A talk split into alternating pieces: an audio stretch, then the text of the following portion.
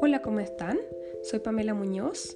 Hoy voy a continuar el post de la semana pasada, el amamantamiento parte 1. Lo pueden escuchar en, en los podcasts anteriores o lo pueden leer en el blog de colorido.cl. Ahí les comentaba lo difícil que habían sido para mí las primeras semanas como mamá primeriza y lo complejo que es todo el proceso del amamantamiento.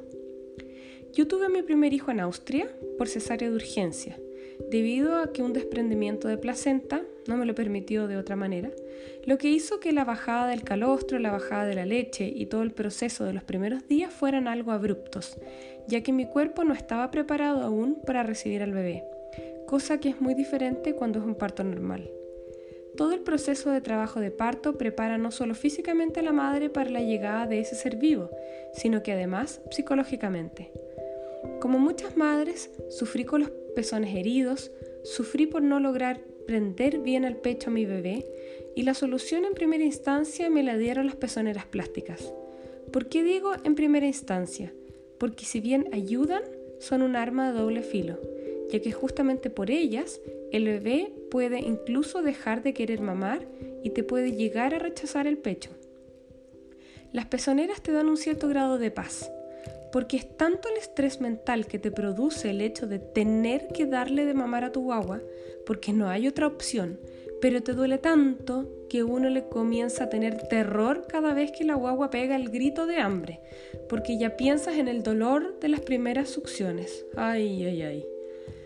El tema es que si no comienzas de a poco a tratar de dejar las pezoneras, el bebé se acostumbra y solo quiere mamar con ellas.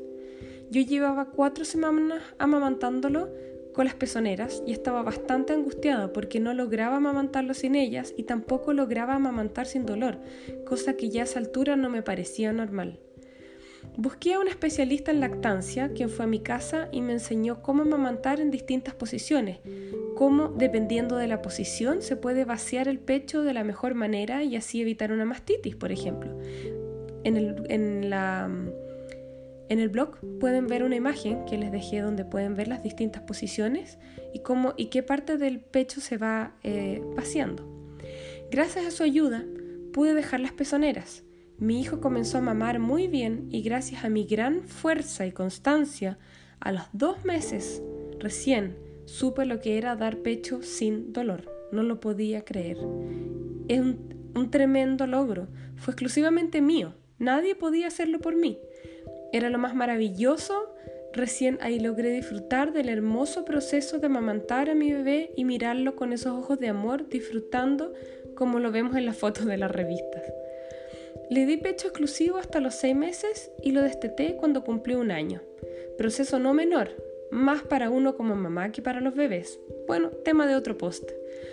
Solo puedo recomendarte de corazón que si eres mamá primeriza y te cuesta el tema del amamantamiento, busca ayuda. Si pasaste por esto y ves a una amiga que está en la misma situación, ayúdala, acompáñala. Búscale ayuda si es necesario, oriéntala. Las mujeres nos debemos apoyar. Nos necesitamos la una a la otra. Gracias por escucharme y me encantaría saber tu opinión, tu experiencia. ¿Cómo te fue a ti con el amamantamiento?